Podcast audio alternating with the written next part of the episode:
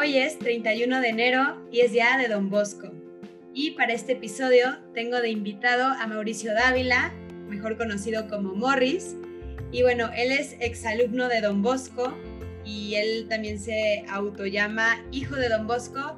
Y bueno, pues yo, yo conozco a Morris muy bien y él ama a Don Bosco, tiene una, una vida muy, pues de mucha cercanía a este santo y yo lo invité pues para que nos platicara de la historia de este gran hombre. Bienvenido, Morris.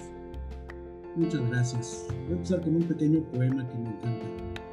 Dice así, su concierto han entonado las campanas clamorosas, al que pasa coronado de laureles y de rosas.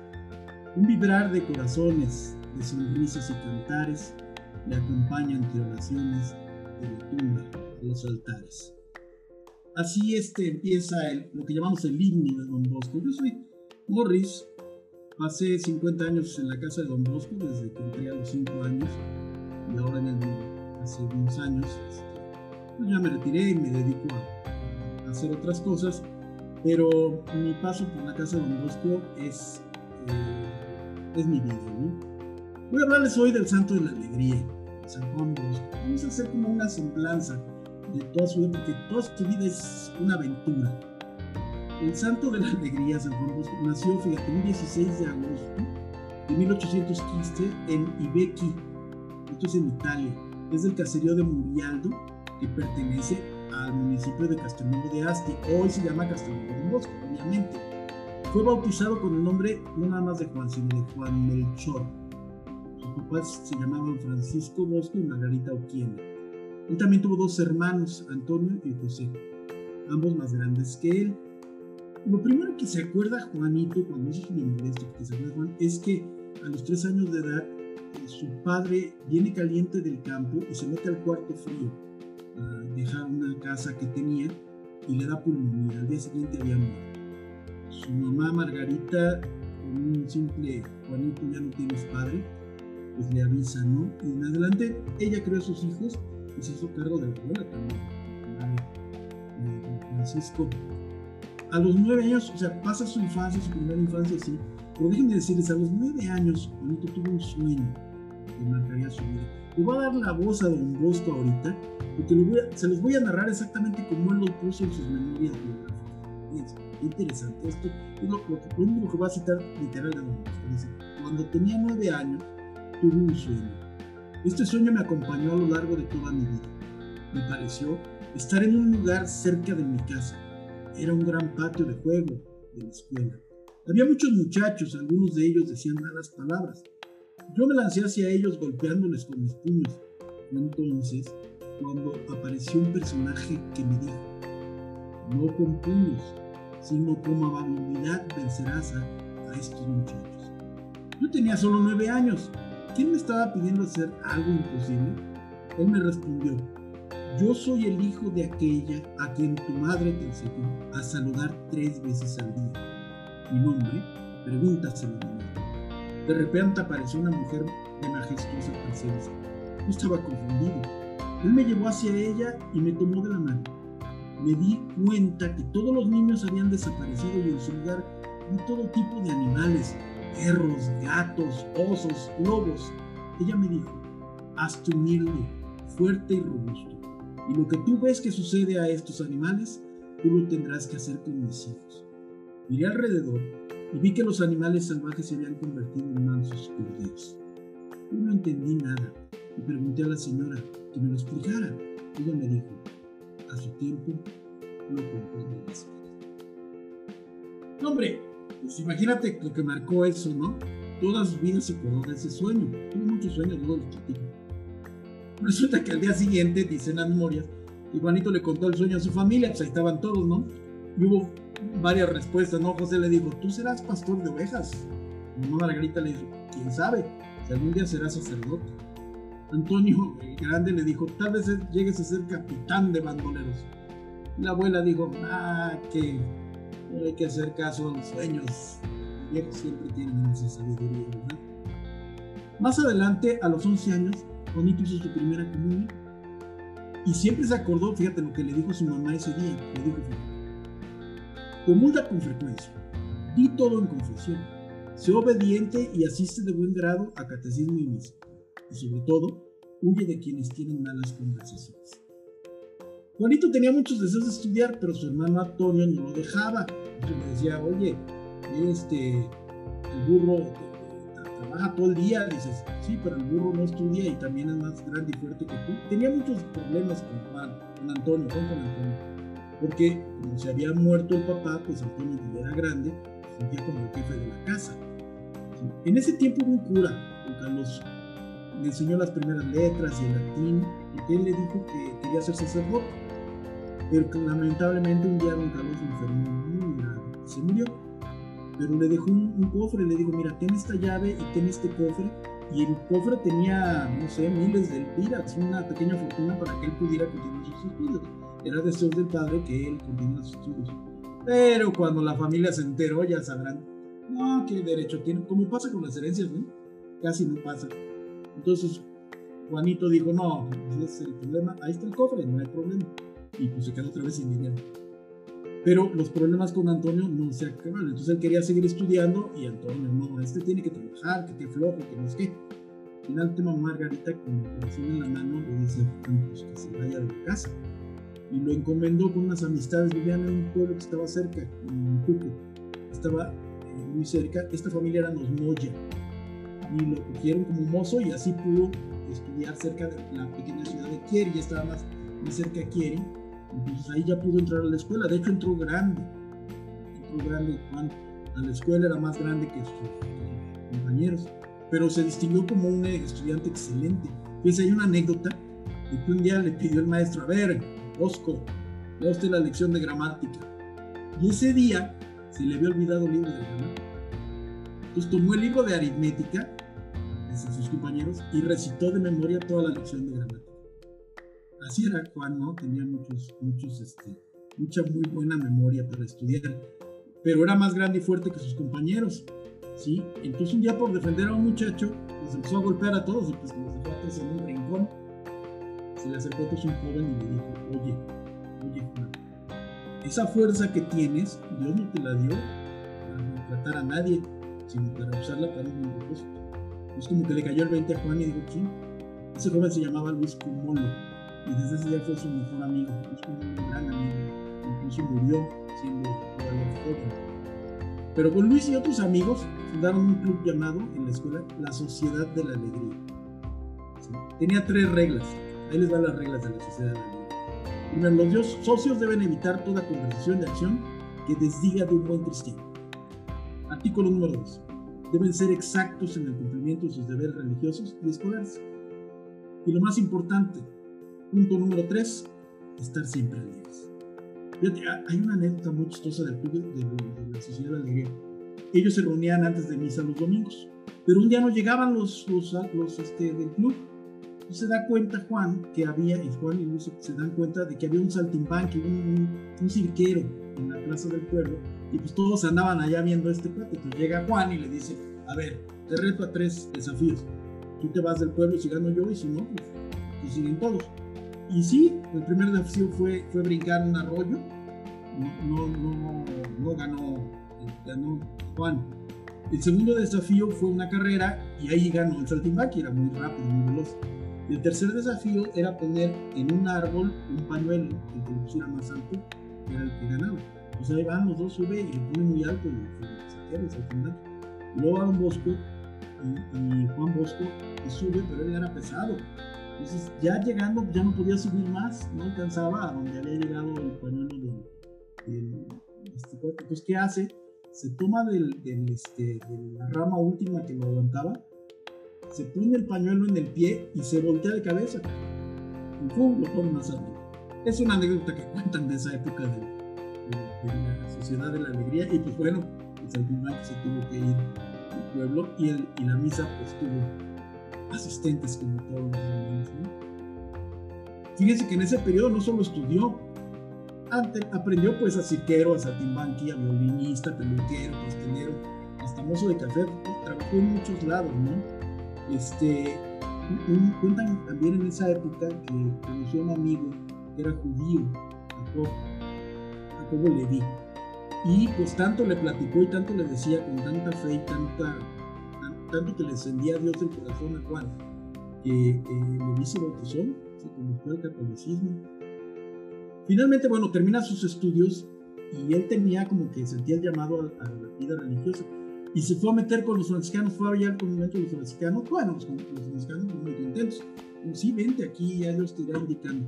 Entonces quedó a dormir ese día en el, en el convento, iba a ser franciscano, pero en la noche dice que tuvo un sueño, un sueño en el cual aquel personaje que le había hablado en el sueño le dice, no es por aquí tu camino, no es tu camino. Y fue lo único que le dijo.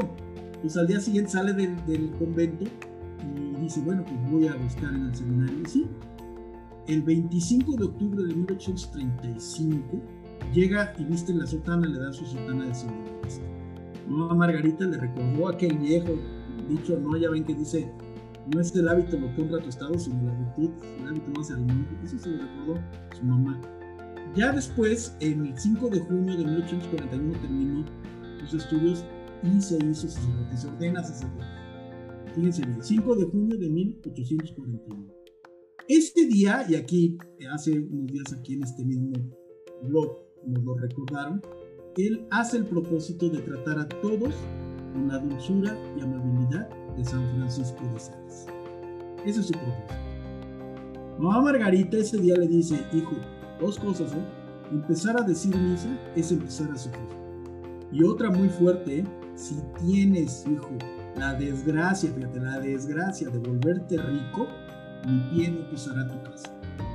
Pues, e, ella quería que fuera un sacerdote como debe de ser, con humildad, con pobreza. Eh, su, su, lema sacerdotal, ahorita les, quiero comentar, es Dame ánimas, cheteratole. Quiere decir, dame almas, llévate lo demás. Entonces, ya ven que escogen los sacerdotes un lema sacerdotal de la Sagrada Escritura. Y el de él era esa, dame ánimas, cheteratole. Dame almas, llévate lo demás. Él inició su ministerio, con, con, este, estuvo en la casa de los sacerdotes, eh, bajo la mirada de un profesor muy bueno, José Cafaso. Hoy él ya es santo, es San José Cafaso, maestro y guía de Don Bosco. Pero lo primero que le encomendó José Cafaso era el vicario, el, el capellán de la cárcel. Entonces, una de las primeras cosas que hizo el joven sacerdote fue ir a la cárcel. Y ahí se dio cuenta con mucha tristeza que muchos de los presos en la cárcel eran jóvenes. Y eran jóvenes por el simple hecho de que no sabían hacer otra cosa más que. No sabían. Como que ya le había dicho eh, Dios en su sueño lo que tendría que hacer, pero ya como que empezaba a fraguar cuál era su, este, misión.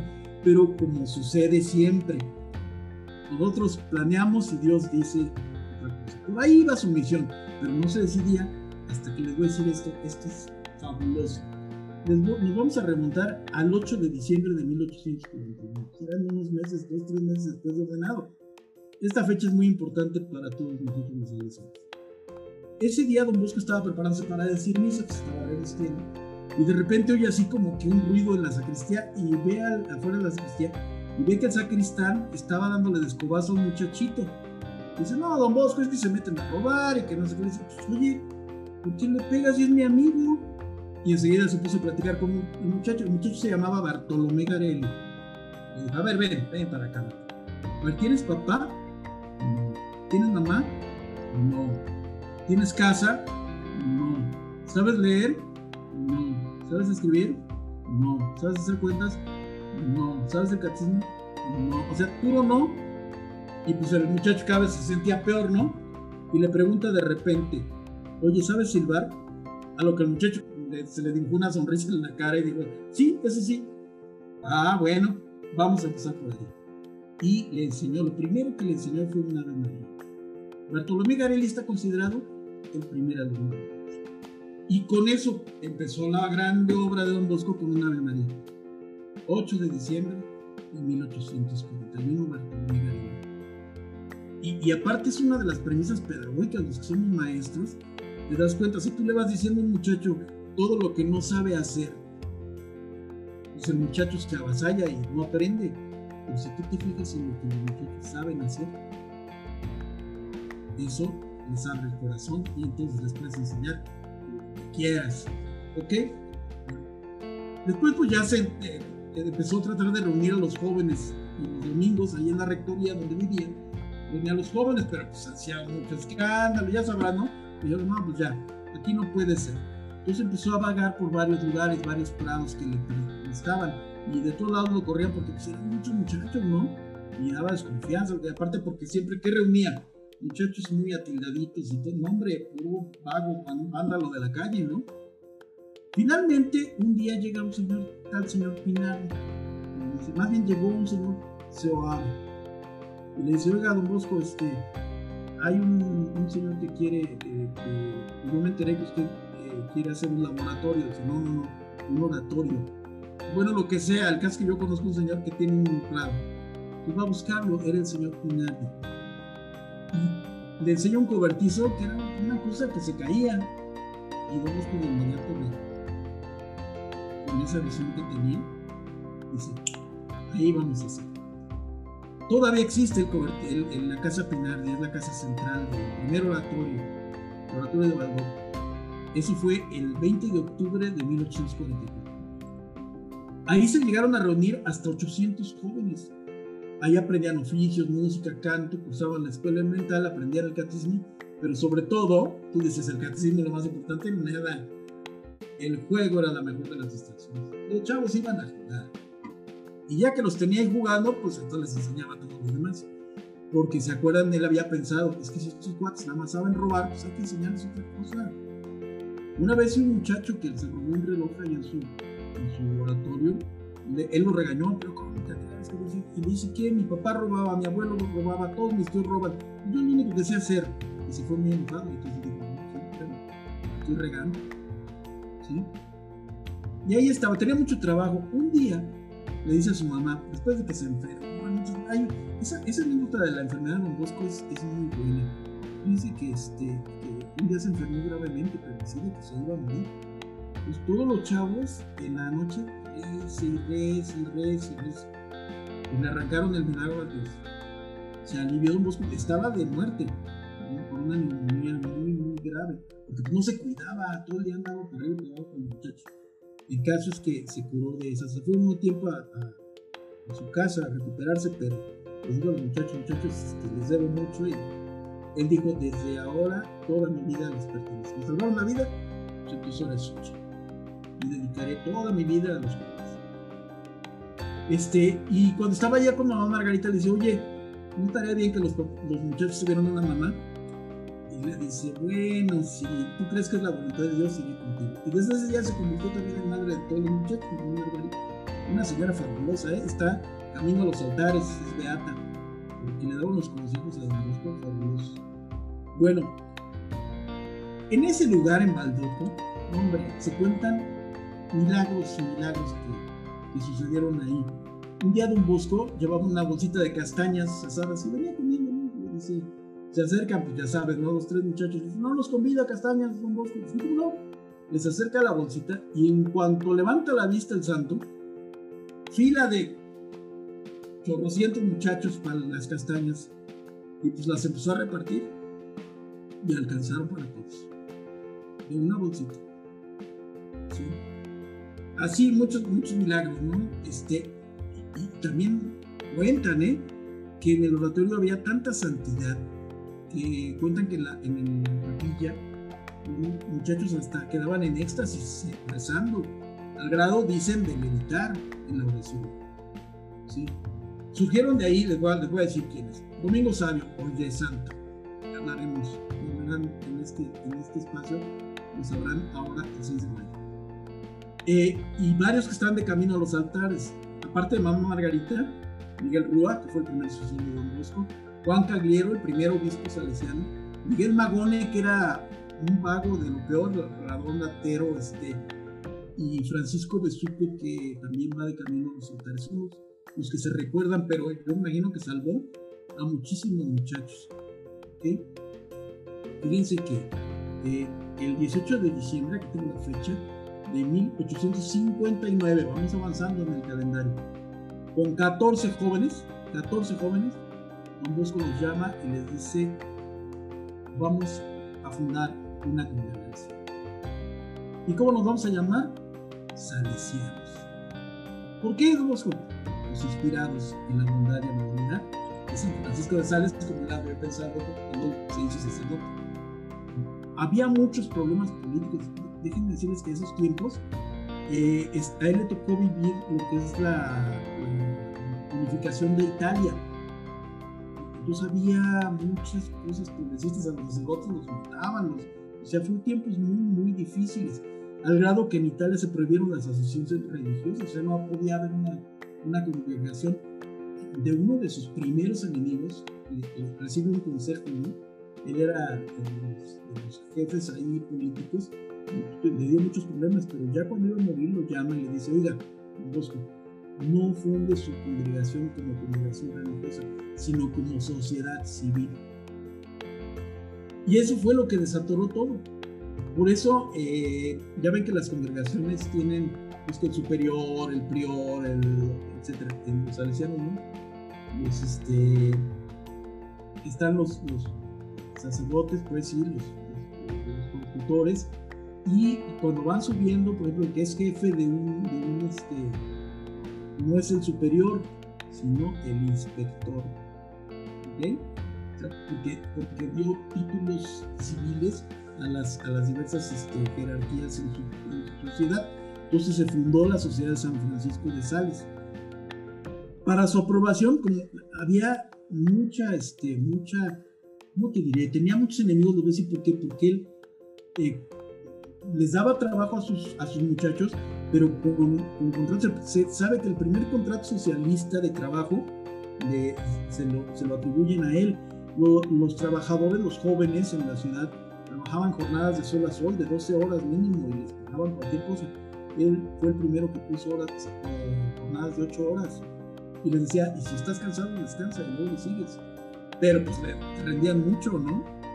Entonces, pues esa era una idea muy revolucionaria eh, un día, fíjense, les mandaron loqueros, llegaron a su puerta, les habían dicho, van a encontrar un, este, un sacerdote que dice que es este, está loco y no vale que entonces llegan por él y él les adelanta y le dicen, oigan, allá vienen por el sacerdote loco, sí, son dos, están allá a la vuelta de la esquina. Entonces ahí van por ellos los del manicomio, no los conocían, eran los que se los habían mandado Dice, no, no, que nosotros los mandamos. No, nos dijeron que estaban, que iban a decir que no y se los llevaron a ellos. O sea, era muy, muy sagaz el, cura, ¿no? Eh, otra ocasión estaba limpiando un Cristo y de repente este, suena un balazo y él sintió que le movía la cabeza y ¡pum! se fue a estrellar el, el balazo contra su sotana, el hueco que tenía abajo porque se iba a caer de la escalera. Y él dice que sintió la mano del mismo Jesús que se la, la si no, se hubieran matado. ¿Ok? Fíjense, otra vez, este, este, es, este es sensacional esta anécdota, ¿no? Eh, una noche que iba de regreso a su casa, sintió que lo seguían. Unos malhechores. Y de repente, sin que él se pudiera dar cuenta ni correr, le pusieron una capucha en la, cabeza. Y estaban a punto de asestarle los, puñaladas eh, asesinas. Y de repente apareció de la nada perrazo grande y pues los corrió a los, a los y se acercó y lo acarició. Y, después de eso se fue el perro y no, ya no lo vio, dice, ¿dónde está? Él bautizó a ese ángel guardián como gris. Y no fue la única vez que lo salvó, ¿eh?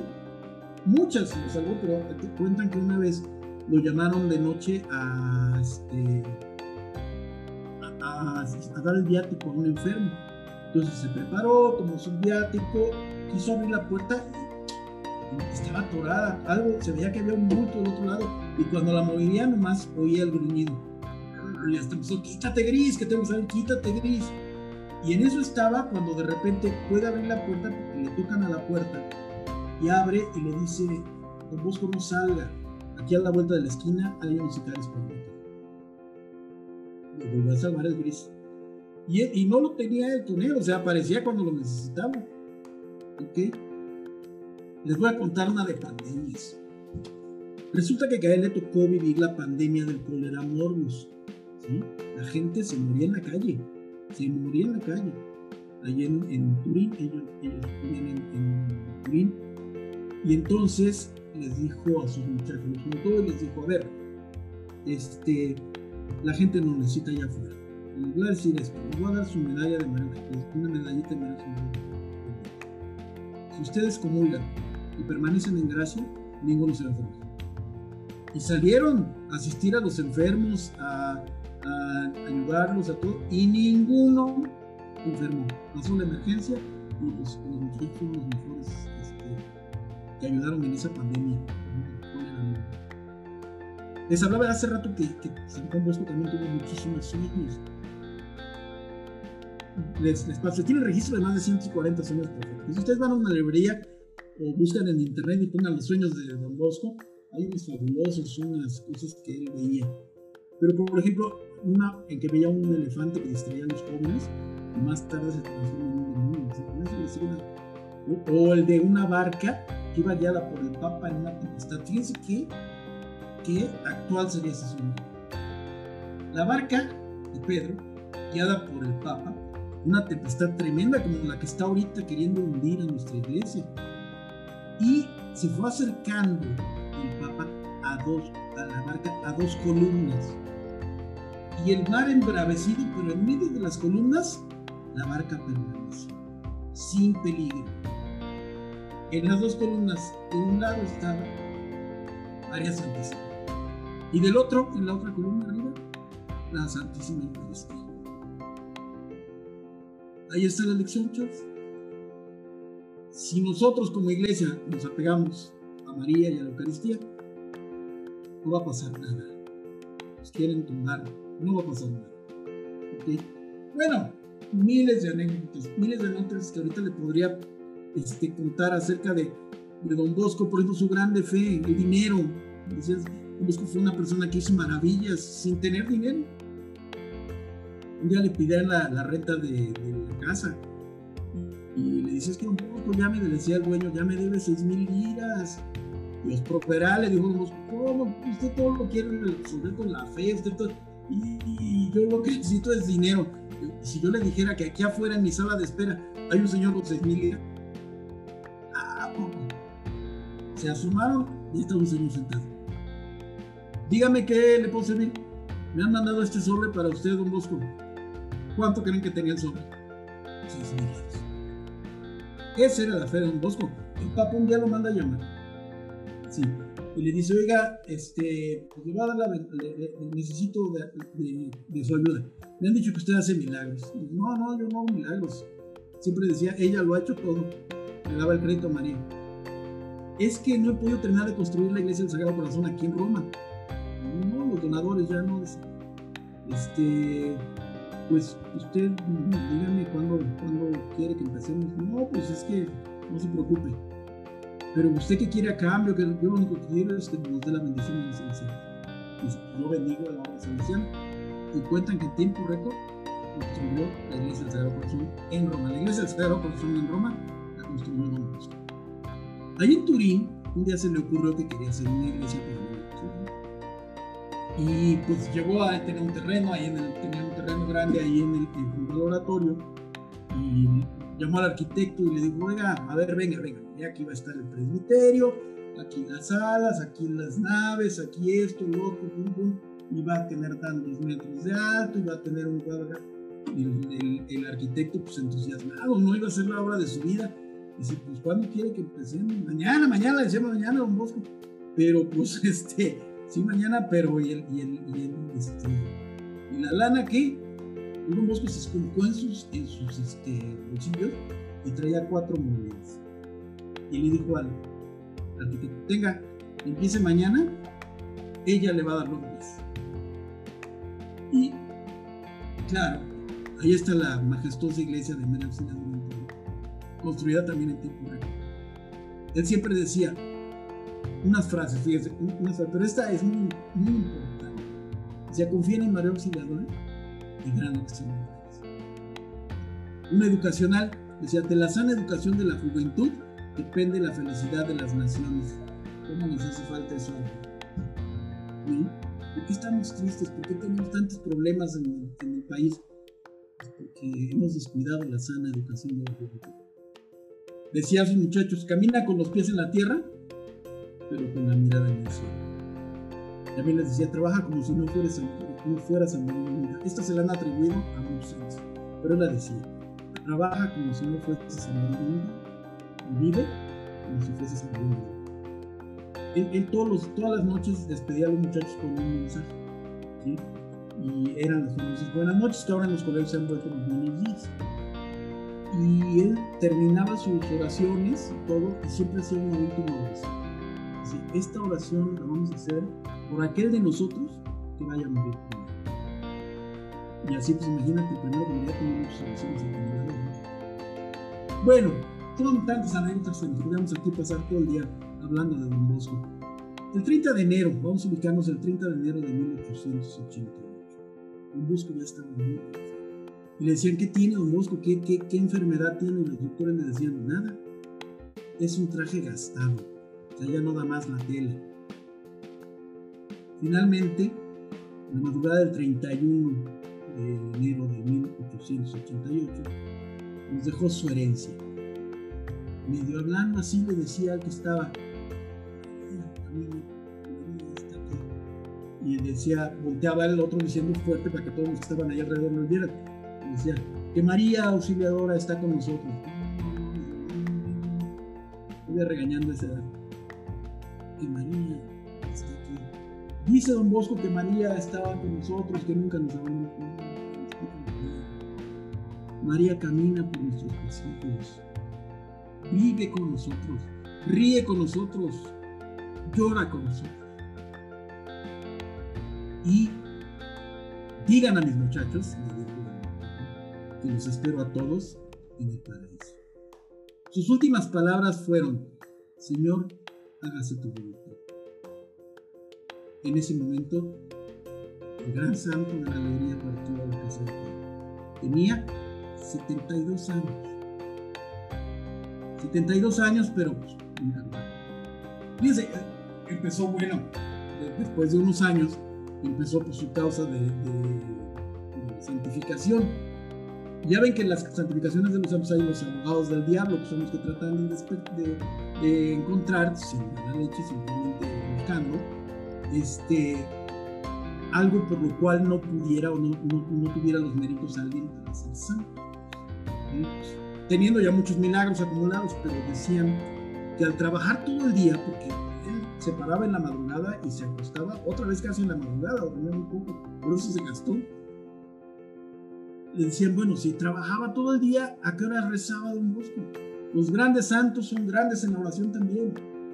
Entonces, los que llevaban la causa de Don Bosco fue muy contundente su respuesta. Más bien, contestaron con una pregunta. ¿A qué hora no rezaba Don Bosco? El santo de la alegría hacía todo, de todo su trabajo, una oración a Es lo que, lo que debemos hacer nosotros. Veces decimos, híjole, estoy agobiado, tengo mucho trabajo. reza, reza con ese trabajo. Haz de tu vida, de tu trabajo, una oración. Finalmente, el primero de abril de 1934 fue canonizado eh, y desde entonces se dedica todavía a formar buenos cristianos ciudadanos. Quizás nosotros nos fijamos en los colegios de pero no nada más son colegios. Hay oratorios, este, casas de, refugio para muchachos de la calle, niños. Hay muchas obras y, las ramas de la familia salesiana son muy, muy muchas. Tenemos las damas salesianas, los cooperadores salesianos, los exalumnos de Bosco. Hay muchas muchas, muchas, muchas obras en las que todavía sigue viviendo un Bosco, un Bosco, el santo de la alegría.